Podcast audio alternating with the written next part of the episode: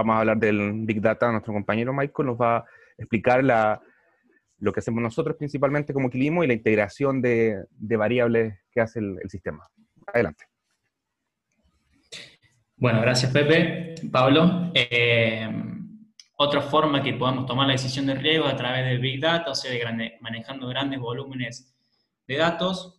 Esto, implica procesar mucha información y es complicado, lleva su tiempo, eh, necesita mano de obra eh, lo, cual no, no, digo que no se pueda hacer, pero muchas veces haciéndolo a mano, cuando se llega a una conclusión, muchas veces ya es tarde, ¿no? Y el cultivo ya está sufriendo estrés, por ejemplo. Entonces acá es donde entra en juego la tecnología que nos permite procesar toda esta cantidad de datos inmensa de manera rápida y automática para, para facilitarnos eh, la tarea, la decisión, ¿no? Y Básicamente esto es lo que hacemos Quirismo, ¿no? Recomendar mediante, mediante Big Data cuándo y, cuánto regar. Ahora bien, ¿cómo, ¿cómo, lo hacemos a esto? Esto lo hacemos mediante un balance hídrico, siguiendo un balance hídrico ¿no? de cada uno de nuestros sectores a monitorear. Eh, un balance hídrico lo podemos ver como un sistema contable del agua, donde tenemos obviamente ingresos y egresos.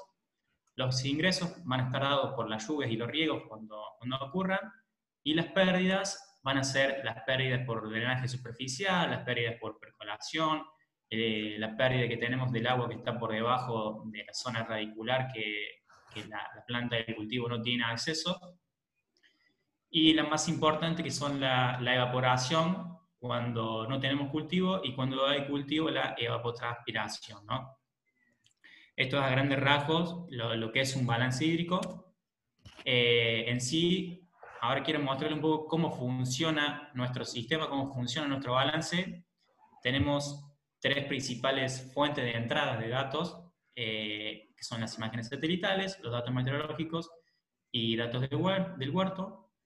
Cuando hablo de datos del huerto, eh, me refiero a, conocer eh, cuáles son nuestros, los sectores a monitorear, hacer una caracterización de los suelos para conocer, bueno, cuánta agua almacena ese perfil, a qué profundidad tenemos que llevar el balance, qué cultivo es, cuál es la variedad, eh, qué sistema de riego estamos utilizando, láminas máximas, láminas mínimas, cuál, cuáles son las eficiencias de ese sistema de riego, ya sea goteo o riego por pivot o, el que sea, ¿no es cierto? todos estos datos que, obtenemos del, del, productor del campo, relevándolo, nos van a poder permitir conocer el estado inicial de este balance y saber con cuánta agua partir eh, el balance.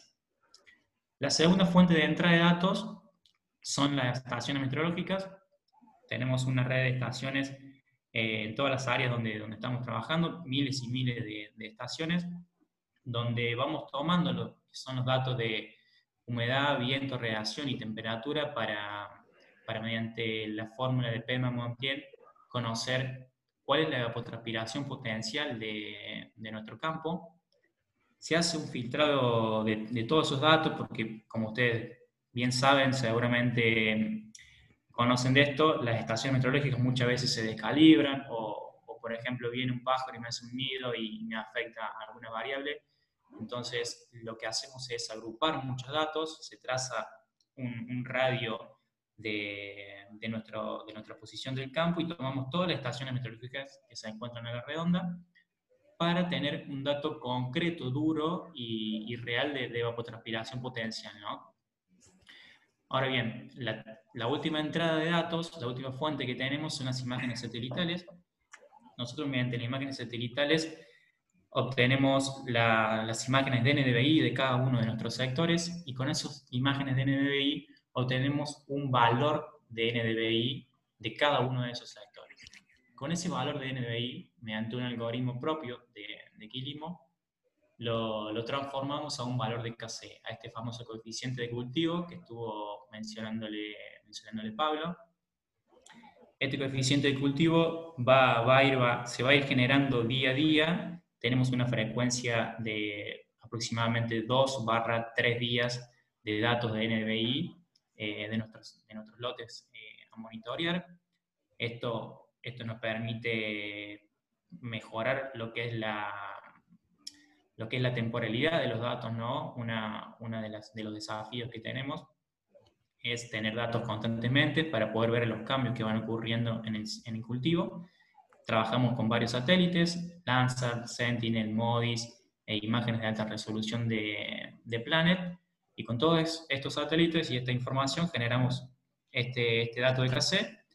El dato de KC lo utilizamos para afectar la evapotranspiración potencial y así conocer la evapotranspiración real del cultivo, eh, la cual vamos a ir restando en nuestro balance ¿no? para conocer eh, nuestro contenido de agua.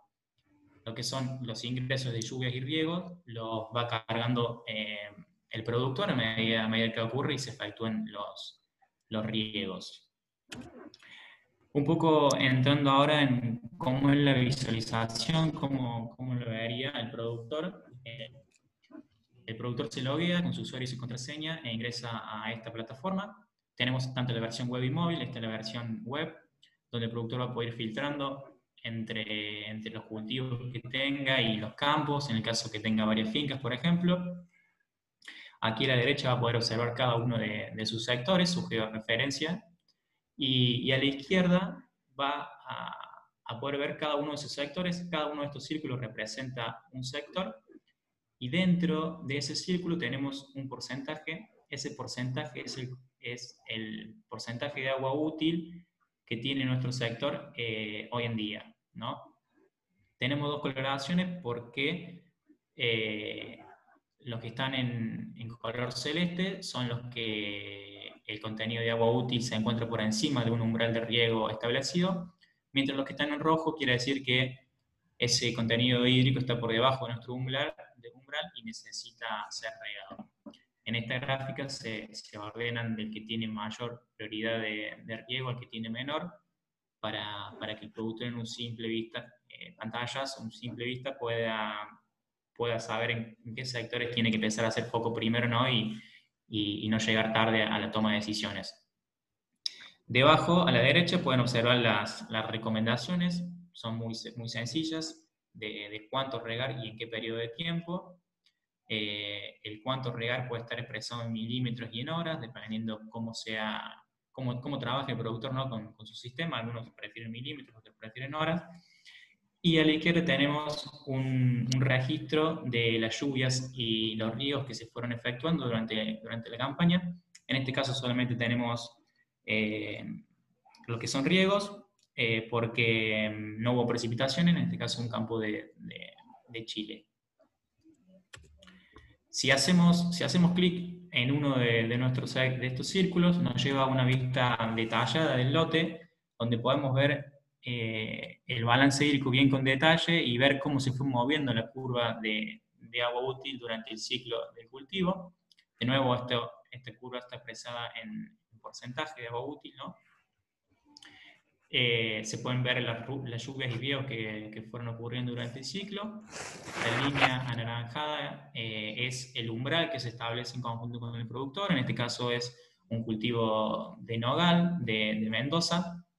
En este, en, este, en este momento el productor no está regando porque, bueno, está cosechando y tuvo que levantar las líneas de riego, así que una vez que termine la cosecha dará un riego y, después se, bajará eh, este umbral.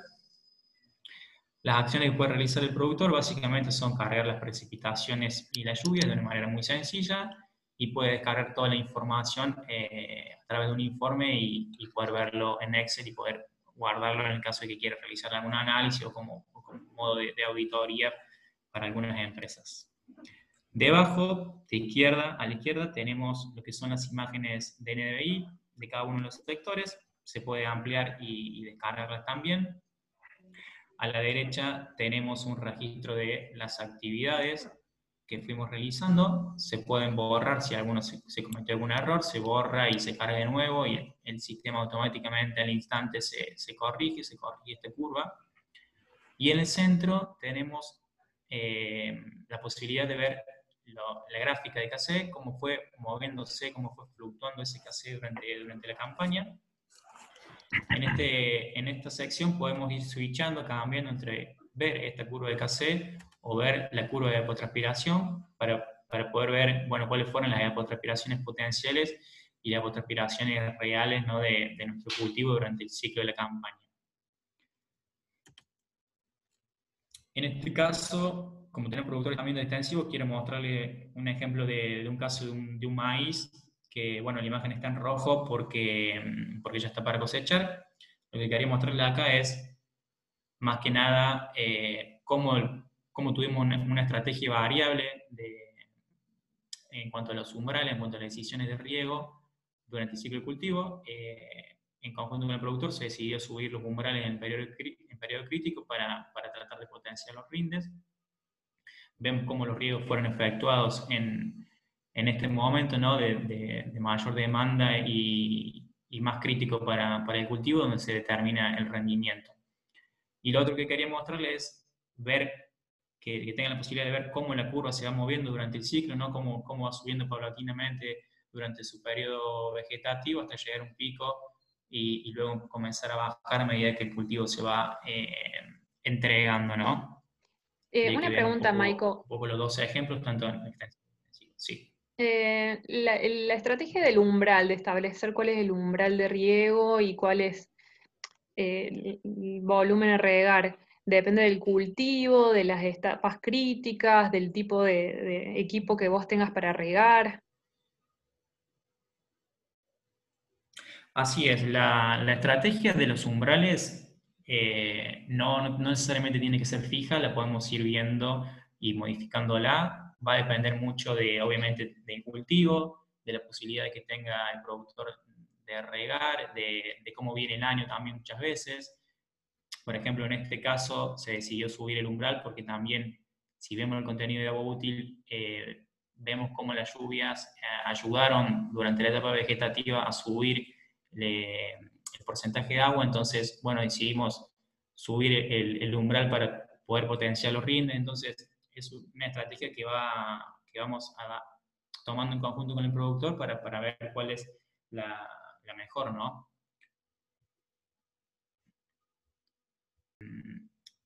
Hasta ahora estuve mostrándoles bueno, un poco de, la, de, cómo funciona y de su validación, pero también quería mostrarles por qué es que estas tecnologías son eficientes, ¿no? Eh, no solo son eficientes porque pueden procesar la información rápida, sino porque, porque tenemos eh, datos que, que, son muy buenos y, en el dato está la posibilidad de mejorar ¿no? y de ser eficientes. Uno de esos datos que, que realmente son muy importantes para nosotros es el dato de cassette, eh, porque el dato de KC nos va a, determinar el consumo de nuestro cultivo, ¿no?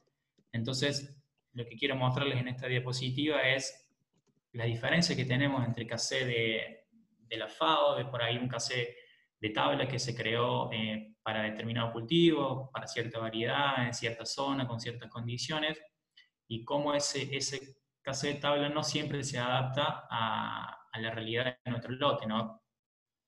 Les puedo asegurar que a más del 90% de los cultivos no, no, no se asemeja con, con los casos de, con de tabla, ¿no? Siempre hay, hay variaciones que, que, se marcan en, en, nuestros sectores por las condiciones lógicas y propias y individuales de, de cada uno de, de, nuestros lotes. En este caso, estoy mostrando, ven en la pantalla, un, un casé de, de la FAO, de maíz, y dos curvas de casé de, de dos lotes de, maíz monitoreados en el norte de Córdoba.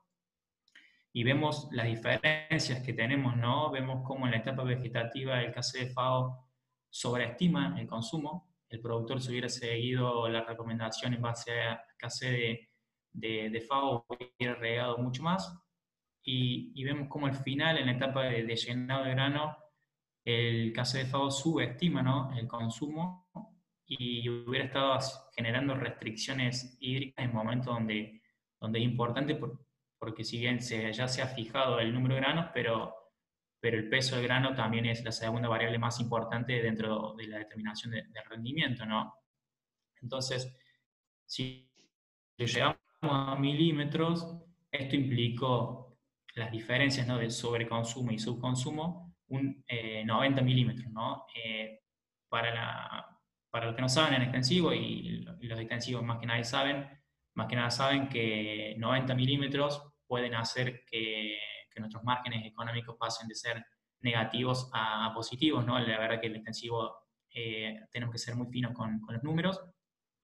Y, bueno, esto es un, ejemplo de maíz, podríamos mostrar ejemplos de, de soja, de, de, trigo, garbanzo, cebada, centeno, podemos monitorear cualquier tipo de cultivos. Esta es la, lo que quiero que vean es cómo la, tecnología satelital nos permite eh, ser mucho más precisos, eficientes y poder monitorear cualquier tipo de cultivo y ver la realidad en otros lotes.